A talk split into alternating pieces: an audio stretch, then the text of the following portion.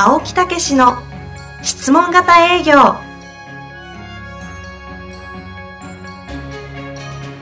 営業それは商売の原点。トヨタ大阪ガス生協などの営業マンも実践。2万人を超える営業支援を行った青木武氏が営業の真髄を語り尽くします。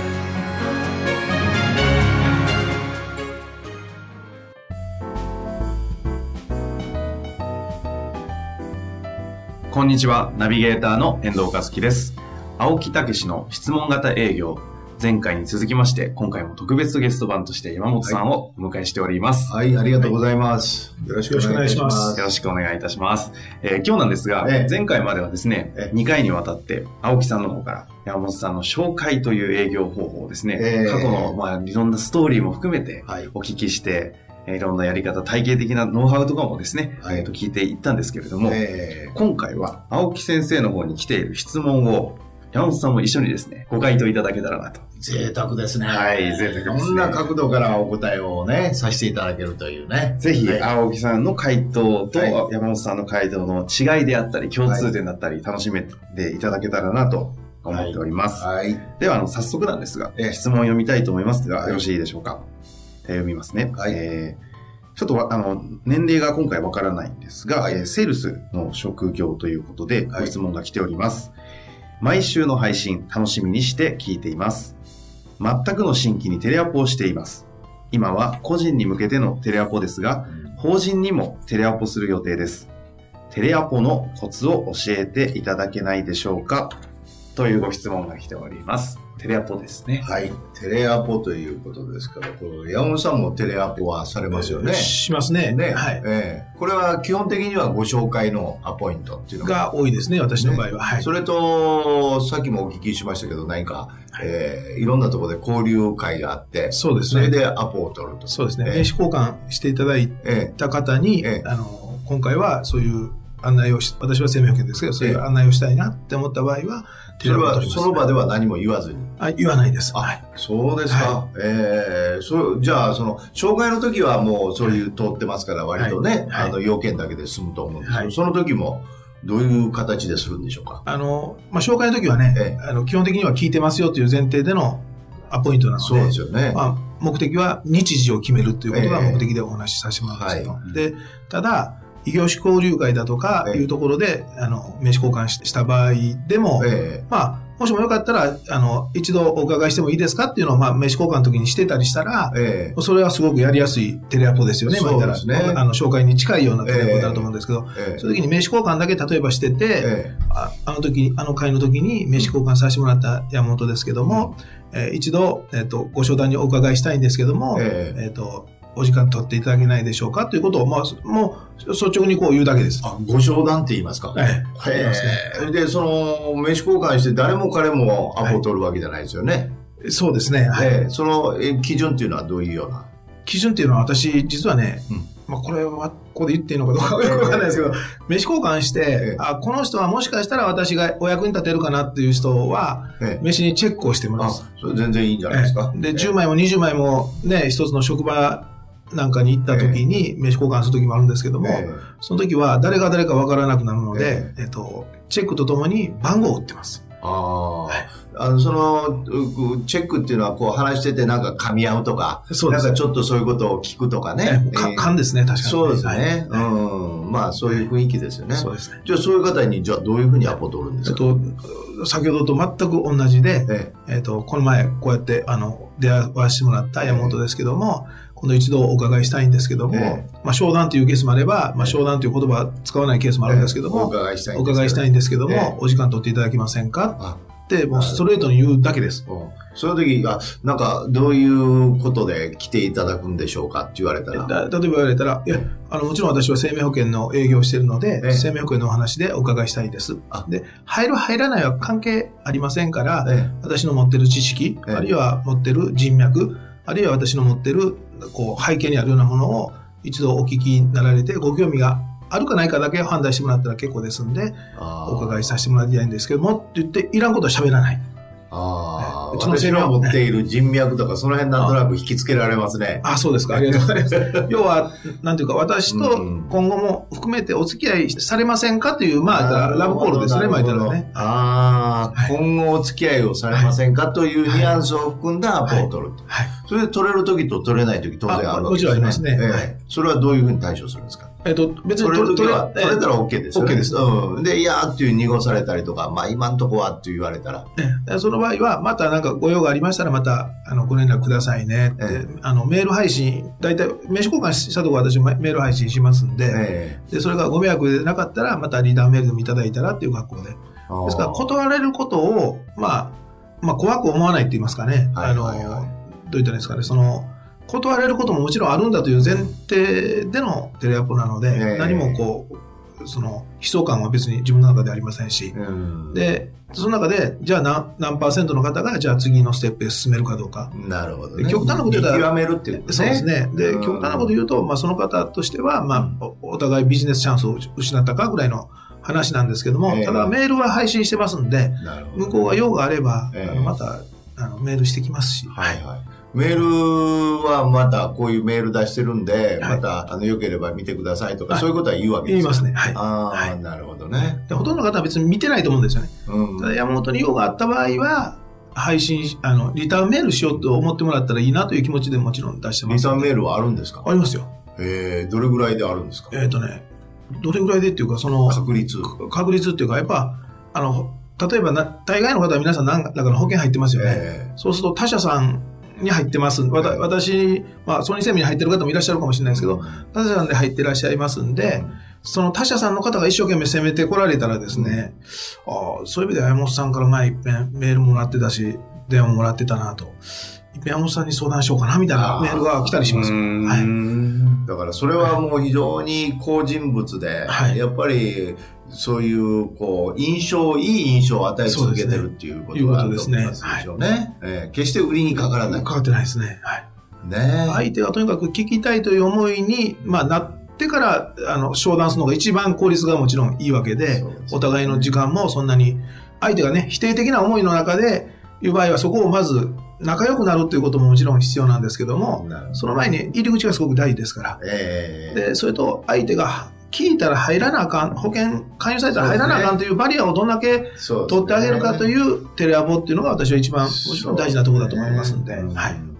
まあこれ全くの新規テレアポっていうのはなんかリストで電話をされてられたりね、はい法人向けとかあるかもしれませんけど、まあ私もね、はい昔はあのテレアポで仕事をしてたぐらいのテレアあそうですかポばっかりなんですよ。ああ素晴でも山本さんみたいに紹介で繋がれなかったっていうね。だから質問型営業で紹介になってきたんですよ、実は。だからうまくこう相手の気持ちを引き出したり、はいそういう相手が喜んでくれてるということが分かって紹介になったっていうね。そうですね。ええはいただその、やっぱり新規っていうことになるとちょっと壁が厚いんで、そうですね私がいつも指導してるのは、今も言われるのと全く一緒でですね、まず警戒心取らないといけないそうですね。。はい。で、警戒心取るためには、私はもう本当に、えー、何々会社でございます。ご存知ですか？なんて言って、はい。もう気さくに、はいえーこう質問をする。はい知らないわよとかね。うん。で、ああ、すいませんとか実は初めてのお電話で、こうこうこうなんですとか、はいあるいは知っていただいたら、ありがとうございますとかね。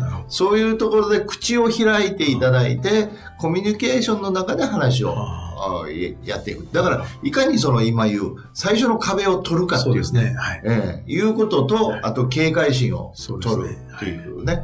そこが非常に重要だっていうことですね。すねええだけど、そうですね、やっぱり基本的にはぜひお会いしたいとか、ねええお会いして、今言う、あの、こういう情報なんで、聞いていただいたら絶対得ですよ、というスタンスでね、そうですね。ええ話をしてって、最終的にはですね、はい。やっぱりお客さんのレベルを見極める。そうですね。ええはいそこで無理をしない。そうですね。ええ、そこで無理して押し切ってですね、あってもいい結果につながらないですよねそうです。ね。おっしゃる通りですね。ね。あくまでも相手が聞いてあげようっていう、聞いてみたいというような状況で話しに行くっていうね。そうですね。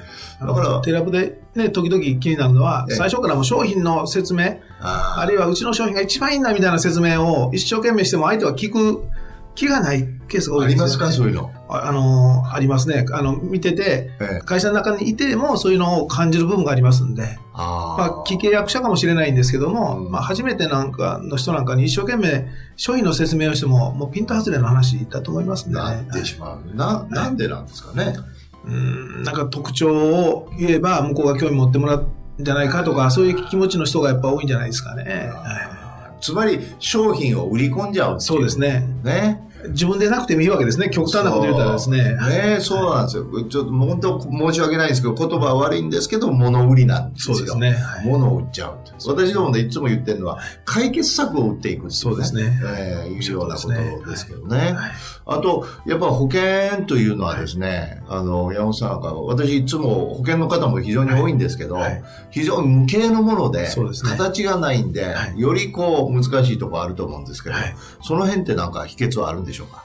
まあ秘訣っていうか、形がないからこそ、まあね難しいとは言われてるんですけども、ね形がないからこそ、自分の体験談をやっぱお客さんにお話ししながら、お客さんの中でどうイメージしていただけるかっていうのはやっぱ私は大切にして商談を進めてます。ああ、ということは何が重要だっていうことですか？まあ、せ生命保険という、ええ。まあ、限られるかもしれないですけど、え例えば死っていうものを、あるいは癌になるだとか、え。あるいは脳梗塞になるだとか、そういったことはなかなか人は人事だっていうふうにこう感じる部分が結構あるんです。えええでもそれは、まあ、例えば阪神大震災だとか、東北の震災だとか、そういうことも含めて、こんな体験があったのよってことを、やっぱり私は自分の口からお話しさせてもらうことで、なるほど、なるほど。お客さんの方がリアルにこう、ああ、自分にもそんなことがあるかもしれないな、はいあった場合にはどうなるだろうっていうことを、まあ、そのイメージとともに、経済的な部分でどうなるかっていうのを、あの、シミュレーションさせて。ということは、まず相手がそういうことに対してどういうイメージを持ってるかあということを聞かないと、そうですね。この話もできないということあそうですね。はい。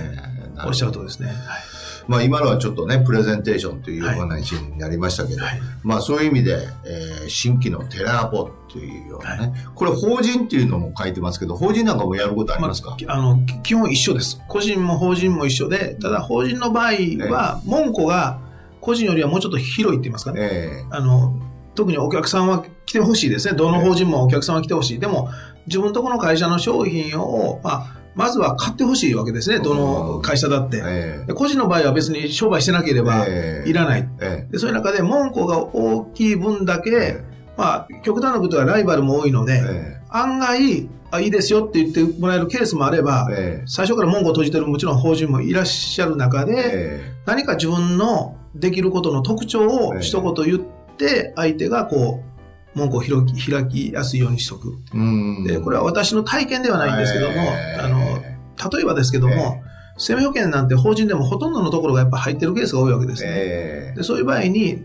まあ、私がもしも全然知らない、名刺交換もしたしたことがないようなところに、もしも電話せなあかんような場面に陥ったらですね、当社の担当はいらっしゃいますか？っていう質問をしまあす。ソニー生命さんは担当？あソニー生命入ってないと思いますよ。いや、入ってなくてもいいんです。担当いらっしゃいますか？って聞いて、いませんって言ったら、じゃあぜひ、あの、入るとか入らない関係ないので、ぜひ一度訪問させていただきたいんですけども、よろしいですか？うん。という格好で入っていあの、要は会いたいということだけをとにかく目的にしていく。ねこれちょっとまだ、あの、イメージの段階で、そういうことはやってないんですけど、そんなはいことなくてですね、はい。結局、キーワードっていうのがものすごい電話の場合はですね、はいあの大事なんですよね。そうですね。相手の中に短い言葉でパッとこうイメージができるとか、あの、まあ、刺さるっていうかね。そうですね。えーだからそういうのを個人でも私の人脈とかそういうのの関係を一回ぜひお話ししたいとかね。そうですね。非常にそういうところが やっぱり掴んでるなっていうそうですね。共通点多いと思いますね。はい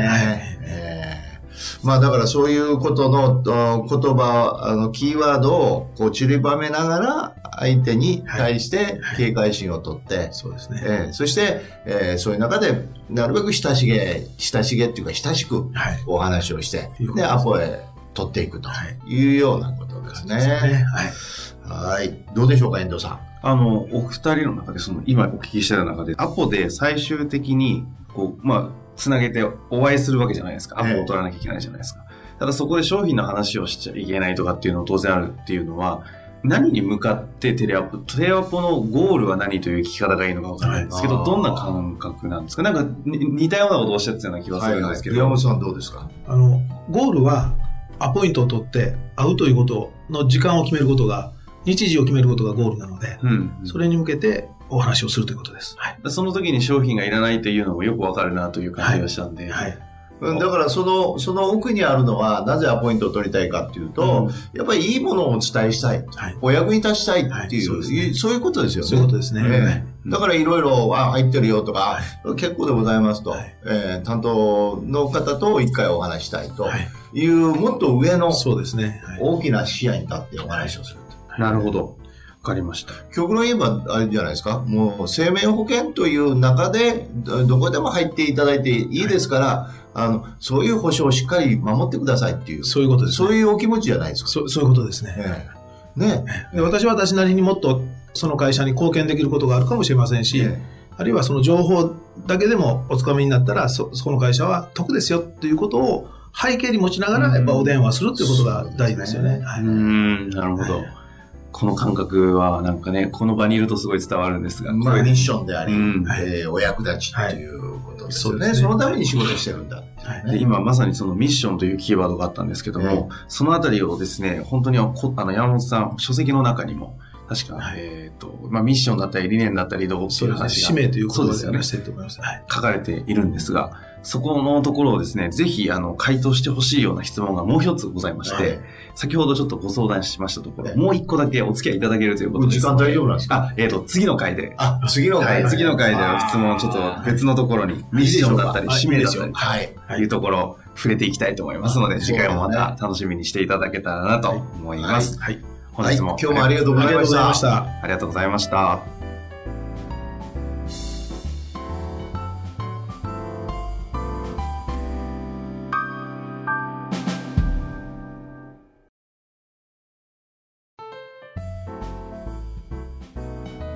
遠藤和樹です。番組では青木武氏への質問をお待ちしております。ウェブサイト質問型営業のホームページの右サイドにあるポッドキャストのバナーからアクセスいただきお申し込みください。ホームページは質問型営業で検索するか URL www.s-mbc.jp でご覧いただけます。それではまた次回お会いしましょう。